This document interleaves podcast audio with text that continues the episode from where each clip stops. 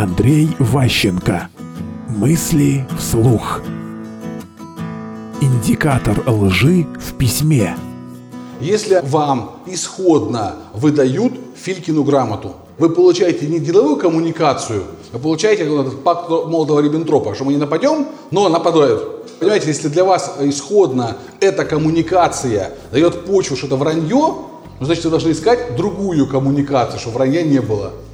Потому что если вы просто будете все время идти в зоне рацио, но другая сторона все равно продолжает двигать свою точку зрения, значит у нее есть другая коммуникация, для нее гораздо более важная и ценная, чем коммуникация с вами. И они с вами не в коммуникацию вступают, они от вас отписываются. Это разные вещи. Еще раз, деловая коммуникация направлена на то, чтобы достичь совместного результата. Допустим, вы говорите, ребята, мы вместе для собственника делаем бизнес-план, чтобы у нас был бюджет на следующий год утвержден. Вот мы работаем, делаем. А они говорят, э, типа, ой, мы, забыли, у нас хотя бы такая-то там, должно было быть больше. У вас меняется принципиально доходная составляющая, у вас не примут план. Он уже все переделает, уже все аргументировать. Вот такой вот разговор, и каждый раз все новое, новое, новое. То есть это означает, что с вами в коммуникацию вступать не хотят. Они вас вежливо посылают нахер.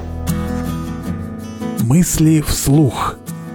Слушайте новые выпуски и ищите аудиокниги Андрея Ващенко на Лидресе.